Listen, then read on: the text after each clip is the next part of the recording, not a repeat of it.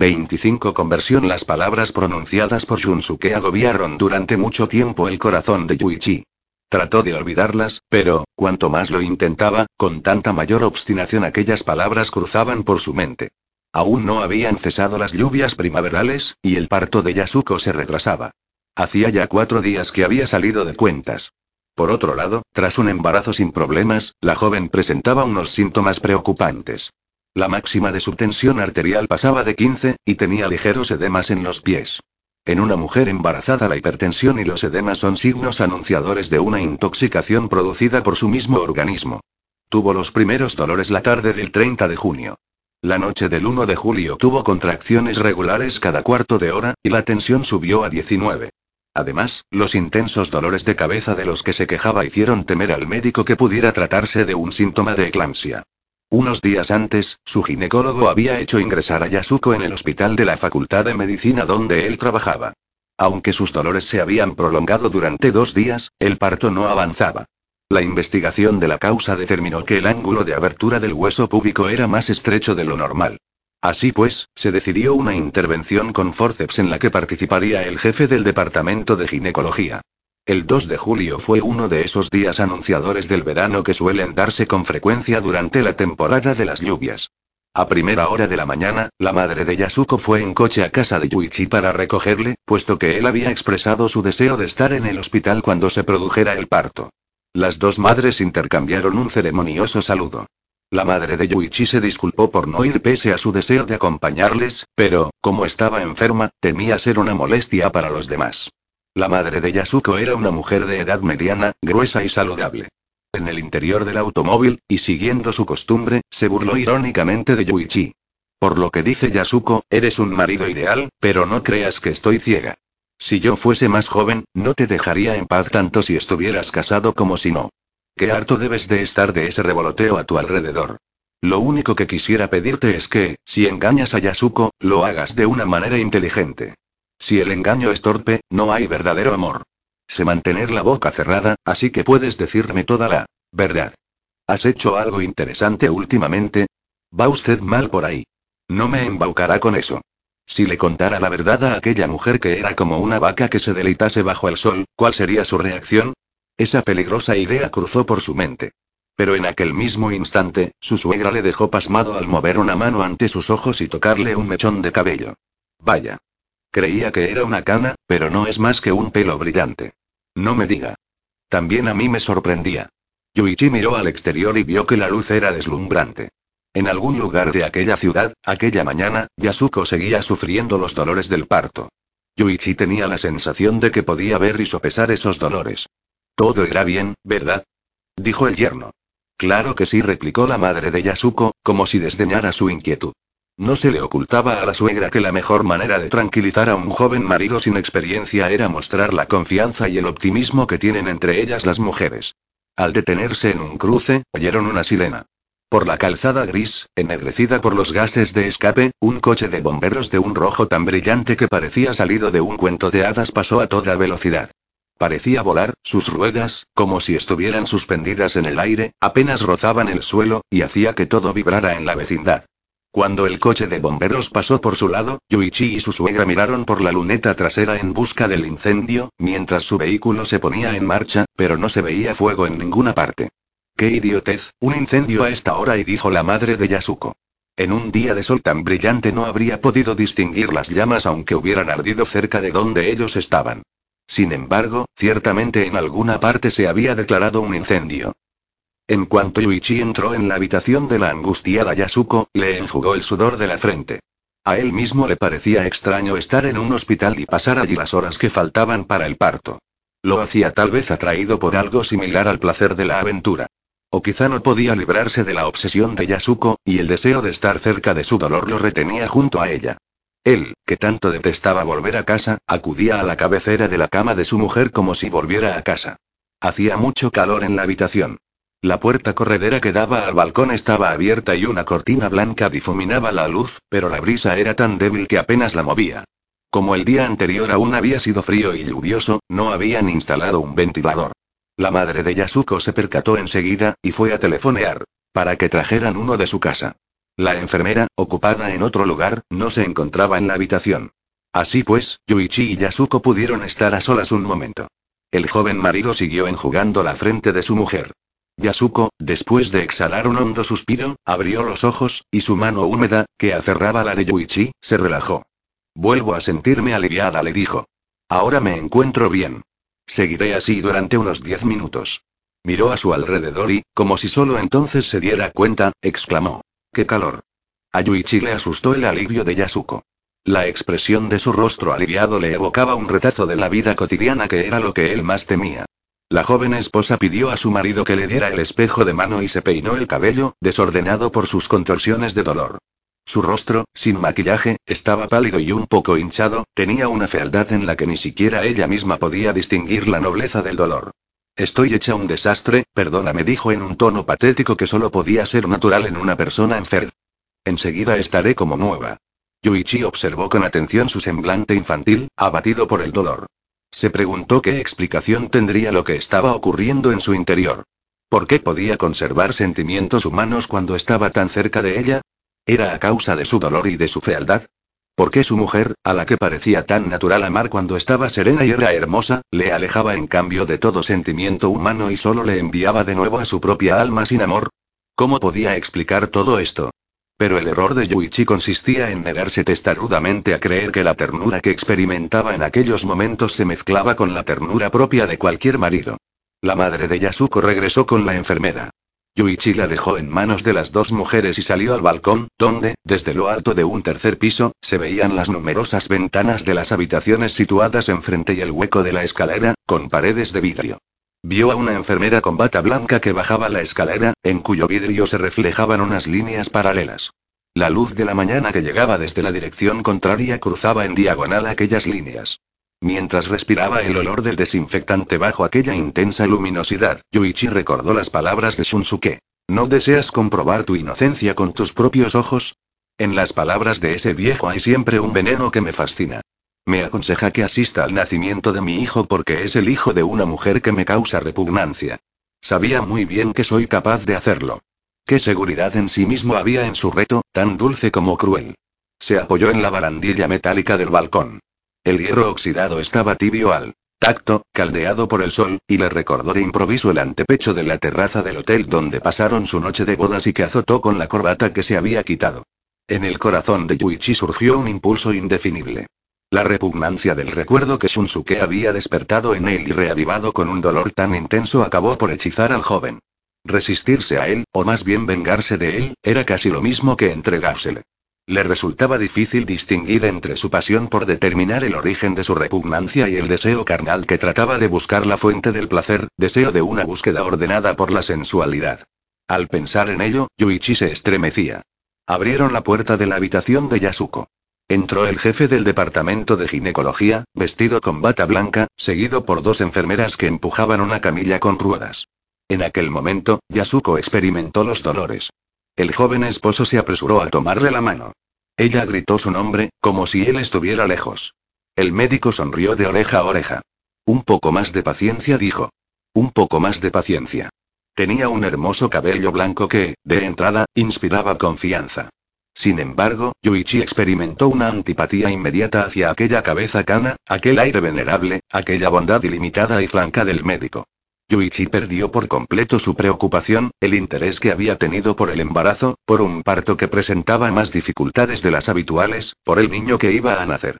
Lo único que conservaba era el imperioso deseo de ver aquello. Yasuko sufría demasiado para abrir los ojos mientras la colocaban sobre la camilla. Tenía la frente perlada en sudor. Su débil mano buscaba la de Yuichi en el aire. Cuando el joven se la asió y se inclinó hacia ella, Yasuko le acercó los pálidos labios al oído. Acompáñame. Si no estás a mi lado, no tendré valor para dar a luz. ¿Era posible que alguien hiciera una confesión más desnuda, más conmovedora? Por la cabeza de Yuichi pasó la absurda posibilidad de que ella hubiera adivinado su impulso secreto y tratara de ayudarle, pero su emoción era tan profunda que la expresó con una intensidad que habría asombrado a cualquiera, tratándose de un marido tan solo conmovido por la confianza ciega de su querida esposa. Miró al médico a los ojos. ¿Qué dice? Le preguntó el médico. Quiere que esté todo el tiempo con ella. Entonces el médico dio un golpecito al codo de aquel joven marido tímido e inexperto. En voz baja pero nítida, le musitó al oído. Eso es algo que en ocasiones piden las madres jóvenes. No hay que tomarla en serio.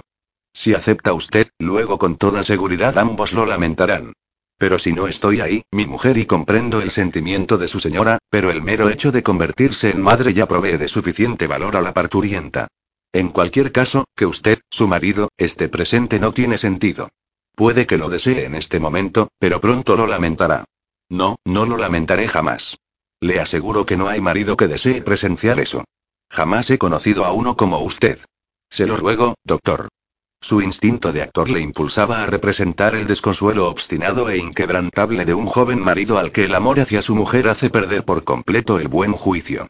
El médico hizo un leve gesto de asentimiento.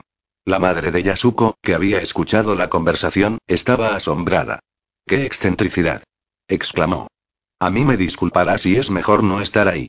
Seguro que te vas a arrepentir. Y además, dejarme sola en la sala de espera y qué falta de consideración. La mano de Yuichi no abandonaba la de Yasuko. Tenía la impresión de que su mujer tiraba de él, pero se debía a que las dos enfermeras iban a sacar la camilla con ruedas al pasillo, mientras la enfermera encargada de la habitación abría la puerta. Las personas que caminaban a los lados de la camilla de Yasuko tomaron el ascensor para subir a la cuarta planta. Avanzaban lentamente a través de los fríos reflejos del corredor. Cuando las ruedas de la camilla chocaron ligeramente con una juntura, Yasuko, que tenía los ojos cerrados, asintió dócilmente con un movimiento de la mandíbula pálida y relajada. Los dos batientes de la puerta de la sala de partos se abrieron. Iban a cerrarse, dejando fuera solo a la madre de Yasuko. Pero, antes de que se cerraran, la mujer repitió. Te lo aseguro, Yuichi-san, lo lamentarás. Si en medio del parto se te hace insoportable, no dudes en salir. Esperaré sentada en el corredor. La sonrisa con que le respondió Yuichi parecía la de un hombre que se dispone a enfrentarse a un peligro. Aquel joven delicado tenía conciencia de su propio temor. Colocaron la camilla con ruedas a la altura de la mesa de operaciones. Pasaron a Yasuko de una a la otra. Una enfermera corrió una cortina baja, extendida entre dos columnas cerca de la mesa. Al correrla por encima del pecho de la parturienta, aquella cortina protegía su mirada del brillo cruel del instrumental quirúrgico. Yuichi permaneció en pie, junto a la cabecera de Yasuko, sin soltarle la mano. Así podía ver la parte superior del cuerpo de su mujer y, mirando por encima de la pequeña cortina, la parte inferior que ella misma no podía ver. La ventana estaba orientada hacia el sur y dejaba penetrar una fresca brisa. El joven marido, que se había quitado la chaqueta y estaba solo en mangas de camisa, vio que tenía la corbata alzada y depositada sobre el hombro. Introdujo la punta de la corbata en el bolsillo de la camisa. Hizo ese gesto con la rapidez de quien está sumamente ocupado. Sin embargo, lo único que podía hacer era sujetar con impotencia la mano húmeda de Yasuko. Entre el cuerpo sufriente y el de quien sin sufrir asiste al sufrimiento existe una distancia que ninguna acción podrá jamás cubrir. Un poco más de paciencia. La enfermera se había inclinado para murmurar de nuevo estas palabras al oído de Yasuko. Pronto habrá terminado. La joven parturienta tenía los ojos firmemente cerrados. Yuichi, con la seguridad de que ella no le estaba viendo, se sentía libre. El jefe del departamento de ginecología, que había ido a lavarse las manos, reapareció con la bata blanca arremangada y flanqueado por dos ayudantes. El médico no dirigió ni siquiera una ojeada a Yuichi. Hizo una señal con un dedo a la enfermera. Las dos ayudantes separaron la mitad inferior de la mesa de operaciones. Deslizaron las piernas de Yasuko por un extraño dispositivo que se alzaba a uno y otro lado, como dos cuernos, fijado en el extremo de la parte superior de la mesa, y se las inmovilizaron allí. La pequeña cortina por encima de su pecho servía, en realidad, para ocultar a la parturienta la atrocidad a que sometían la parte inferior de su cuerpo, transformándolo en materia, en objeto. Pero, al mismo tiempo, el dolor en la parte superior no se podía convertir en objeto de ninguna manera, es decir, que era un dolor puramente espiritual, que no tenía nada que ver con lo que llegaba de la parte inferior. La fuerza con que apretaba la mano de Yuichi no era la de una mujer, sino la fuerza orgullosa de un dolor activo que trataba de separarse de la existencia de Yasuko. La joven gimió. Al cesar las ráfagas de brisa, el calor aumentó en la sala, y los gemidos de Yasuko flotaban como aleteos de innumerables moscas. Constantemente intentaba en vano erguirse, y, frustrada, caía de nuevo sobre la mesa y volvía convulsamente la cara ya a la derecha ya a la izquierda, sin abrir los ojos. Un recuerdo surgió en la mente de Yuichi. El otoño anterior, cuando, en pleno día, Fue en compañía de un estudiante al que había conocido por azar a un hotel del barrio de Takahicho, en su duermevela oyó la sirena de un coche de bomberos. En aquella ocasión pensó, pero no es preciso que mi dedito pase por las llamas, para que lo purifiquen de manera que el fuego no pueda dañarlo. Mi inocencia, tan perfecta con respecto a Yasuko. ¿No he esperado renacer para Yasuko? ¿Y ahora?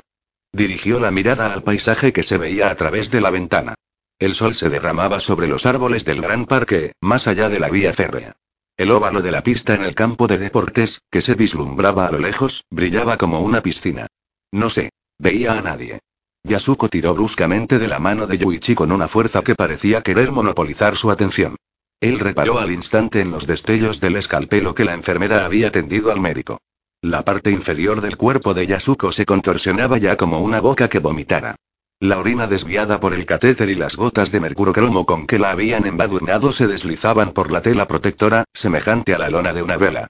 El derrame era tan abundante que la tela, colocada sobre la fisura totalmente cubierta de mercurocromo, temblaba con un sonido audible. Tras la inyección de anestesia local, cuando el escalpelo y las tijeras desgarraron a mayor profundidad la hendidura y la sangre salió a borbotones, las complicadas entrañas de su mujer aparecieron ante los ojos del joven, en los que no había ni rastro de crueldad. Ahora era incapaz de ver como simple materia el cuerpo de su mujer, que hasta entonces, en su indiferencia, había comparado a una porcelana, ahora que, retirada la piel, aquel cuerpo revelaba su interior. Y estaba pasmado. Tengo que ver esto. Es absolutamente necesario que vea esto, se dijo, al borde de la náusea. Este organismo reducido a un hormigueo de perlas rojas, húmedas y titilantes, esta cosa blanda empapada en la sangre, bajo la piel, esta cosa sinuosa y si un cirujano se acostumbra con rapidez, no hay ninguna razón para que no pueda convertirme en cirujano. Mientras que el cuerpo de mi mujer es para mi deseo tan solo una porcelana, es imposible que su interior no sea más que una porcelana. La franqueza de sus sentidos no tardó en revelar su fanfarronada. La parte del cuerpo de su mujer que habían puesto del revés era, en verdad, espantosa y, desde luego, para él se trataba de algo más que una simple porcelana. Su interés antropológico era más profundo que su solidaridad con ella por el dolor que sufría. Contemplar la húmeda carne seccionada, aquella carne muda y roja, era como verse obligado a contemplarse a sí mismo sin cesar. El dolor no traspasaba los límites del cuerpo. Era la soledad, se dijo el joven. Pero aquella carne roja no era la soledad. Remitía a la carne roja que existía con toda certeza en el interior de Yuichi. Bastaba con haber visto aquello para que se propagara de inmediato a la conciencia. Vio que entregaban al cirujano un instrumento brillante, plateado, cruel. Era una especie de grandes tijeras cuyas hojas podían separarse en el punto donde se entrecruzaban. Las hojas habían sido sustituidas por un par de grandes cucharas curvas. Hundieron una de ellas en el vientre de Yasuko, luego la otra, cruzada con relación a la anterior, y solo entonces las fijaron de nuevo por el eje. Eran los forceps. El joven marido percibía con intensidad que, en una parte lejana del cuerpo de su mujer, cuya mano sujetaba en aquel mismo instante, el instrumento penetraba como un ladrón y removía las entrañas para asir algo entre sus garras metálicas. Yuichi vio que los blancos incisivos de su mujer mordían el labio inferior. Mientras reconocía, que, en el fondo de su sufrimiento, en el rostro de su mujer seguía reflejándose una confianza ofrecida con amor, no se atrevió a besarla, pues no tenía suficiente confianza en sí mismo para un acto tan natural como el de un tierno beso. Los forceps hallaron en la ciénaga de carne la cabeza blanda del bebé. Entonces la pinzaron. Las dos enfermeras empujaron a derecha e izquierda el vientre blanco de Yasuko. Yuichi se esforzaba por persuadirse de su propia inocencia. Habría sido más exacto decir que rogaba por creer en ella. Pero en aquel instante, el corazón de Yuichi, que comparaba el rostro de su mujer, ahora en la cúspide del sufrimiento, con la parte de su cuerpo que antes había sido la fuente de su repugnancia, y que ahora estaba inflamada y enrojecida, se transformó. La belleza de Yuichi, que él creía destinada únicamente a ser vista y apreciada por todos los hombres y todas las mujeres, encontró por primera vez su cometido. Ahora existía tan solo para ver. Narciso se olvidaba de su cara. Sus ojos se fijaban en un objeto que no era un espejo. Contemplar una fealdad tan repulsiva era tanto como verse a sí mismo. Hasta entonces, la conciencia que Yuichi tenía de su existencia era la de ser visto sin la menor duda. Sentir que existía era, a fin de cuentas, sentir que estaba vivo. Existir con certeza sin ser visto. Esta nueva conciencia de su existencia embriagó al joven. En otras palabras, él veía a su vez. Qué transparente, qué ligera es la existencia en su verdadera forma. El narciso que había olvidado su rostro era incluso capaz de pensar que ese rostro no existía. Si la mujer que, a fuerza de sufrir, se había olvidado de sí misma hubiera abierto los ojos, aunque solo fuese un instante, para ver a su marido, fácilmente habría reconocido la expresión de un hombre que pertenecía al mismo mundo que ella. Yuichi soltó la mano de su mujer. Como si quisiera tocar un nuevo yo, se llevó las manos a la frente sudorosa. Sacó un pañuelo para enjugarse. Se percató de que su mujer seguía apretando la forma vacía de su mano y volvió a asirla, como si la introdujera en un molde de sí misma. Fluyó el líquido amniótico. Ya había salido la cabeza del bebé, con los ojos cerrados. Lo que estaban haciendo en la parte inferior del cuerpo de Yasuko era como las agotadoras tareas de los marineros enfrentados a una tempestad. Se trataba de una sencilla fuerza, y la fuerza humana trataba de extraer una vida humana. Yuichi veía incluso en los pliegues de la bata del jefe del departamento de ginecología los movimientos de los músculos. Liberado de su yugo, el bebé se deslizó fuera del vientre. Era un montoncillo de carne medio muerta, blanca y levemente morada. Emitió un vago murmullo. Entonces, el montoncillo de carne lloró y, a fuerza de llorar, fue enrojeciendo poco a poco. Cortaron el cordón umbilical y una enfermera tendió la criatura a Yasuko. Es una niña. Aquí tiene a su hija. Yasuko no parecía comprender. Es una niña, repitió la enfermera, y ella hizo un ligero gesto de asentimiento. Yacía en silencio con los ojos abiertos. Ni siquiera buscaba con la mirada al bebé que le tendían. Y, si lo veía, no sonreía. Aquella expresión indiferente era la de un animal, una expresión que los seres humanos no suelen ser capaces de adoptar. El varón Yuichi pensó que, comparada con ella, toda expresión humana, de tristeza o de alegría, apenas es más que una máscara.